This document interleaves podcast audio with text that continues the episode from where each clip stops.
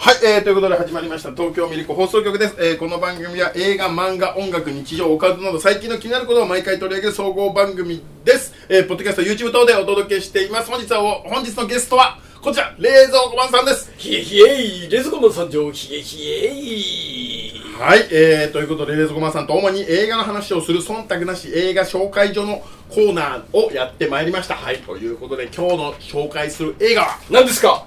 岸辺露伴ルーブルへ行くだったっけなもうタイトルも覚えてないですけどあの NHK でね、はい、正月か年末毎年やってるやつですね。高橋一生君が、はい。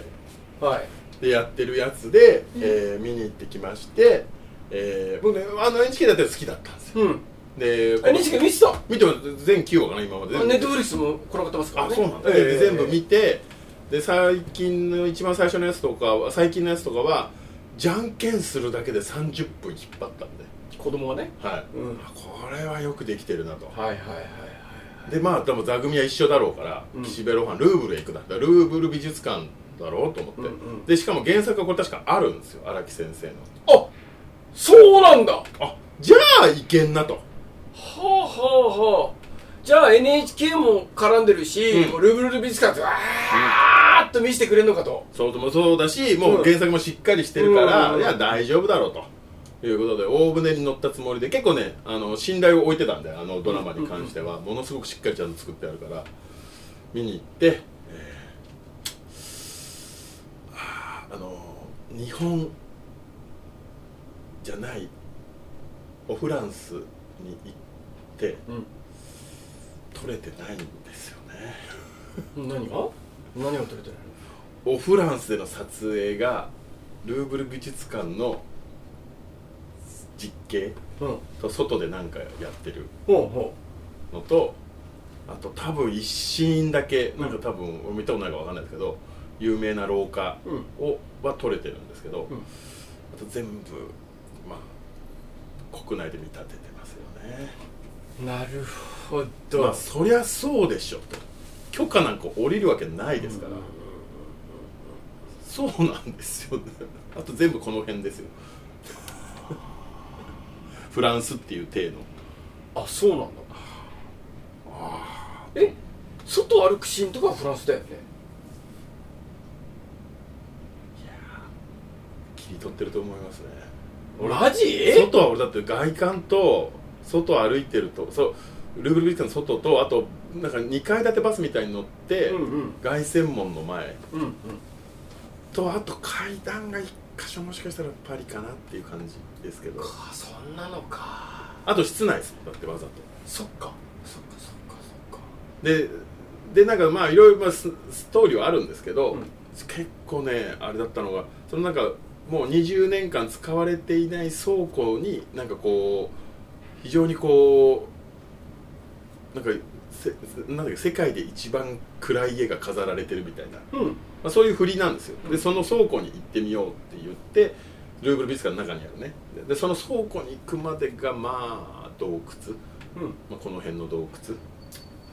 でそので倉庫も、まあ、20年間使われてないっていうところなんですけど、まあ、こういうようなちょっとしたスペースに、まあ、古い倉庫ですよ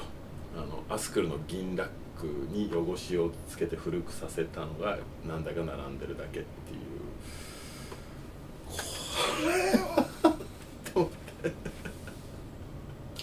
まあ、映画だとバレちゃうからねいやーなんでこれこうしちゃったんだと思ってたらふと思ったんですよ、フランスに遊びに行きたかっただけなんじゃねえかなとででお話上なんですけどえっとね江戸時代の話もあるんですよあそうなんだはい、で高橋一生とヒロインの女の子が、まあ、実は生まれ変わる前生まれか生まれ変わる前みたいな感じであいいともまりえちゃんがあ伊藤伊藤まゆりえちゃんじゃないや伊藤まゆりえちゃんじゃなくてそのあの話の中のヒロインああなるほど今回の話のヒロインうんで実は2人があのあの江戸時代で夫婦でしたみたいなのででそれがねちゃんと撮れちゃってんですよまあそれは大河ドラマのノウハウあるから撮れんだろうと思ってあそうなんだすげえ死ぬほどちゃんと撮れてんのになんでこれフランスこんなに手抜いてんだろうと思ったらああ遊びに来たかっただけなんじゃないかなと思ってなるほどな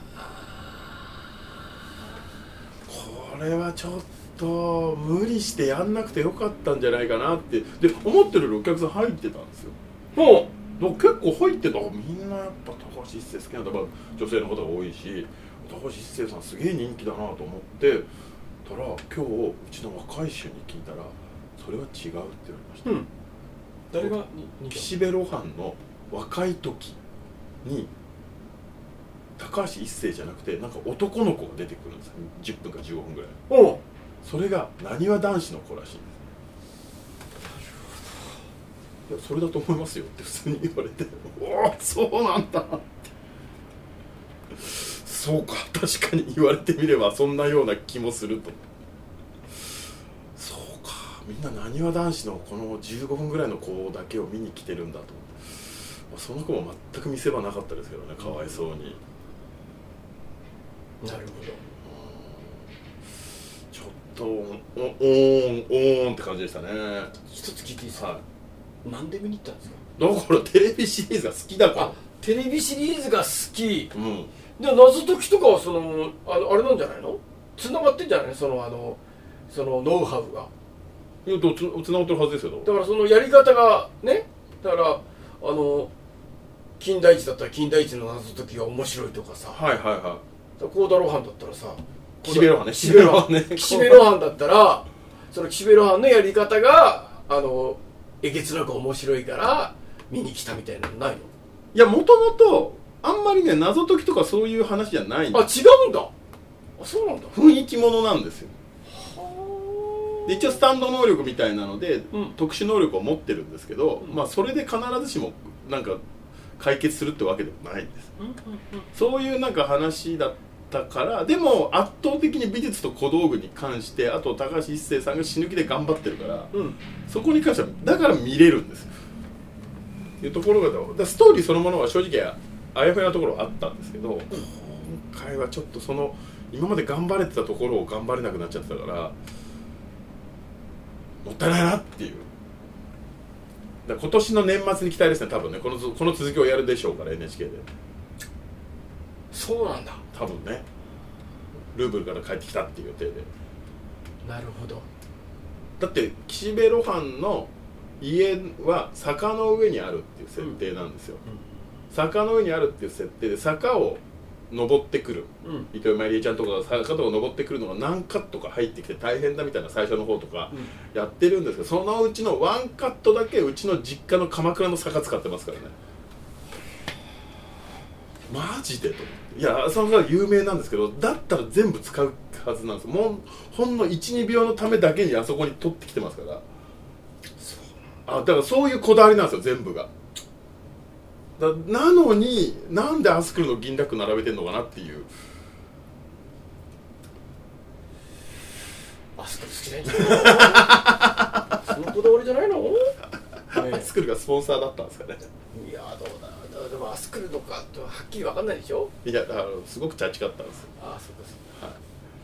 そうか、いやねーっていう感じでございますえわかりましたはいはいということで、えー、一言感想などツイッターやってますので、えー、シャープミルク放送局のハッシュタグでお願いいたします。はいえー、そしてチャンネル登録、いいねよろしくお願いいたします。はデいゼマンチャンネルの方もチャンネよろルしくお登願い録、しいいねよますろしくお願いします。やる気元気ミルクやる気元気ミルクやる気さよなら 言えてないじゃないひひ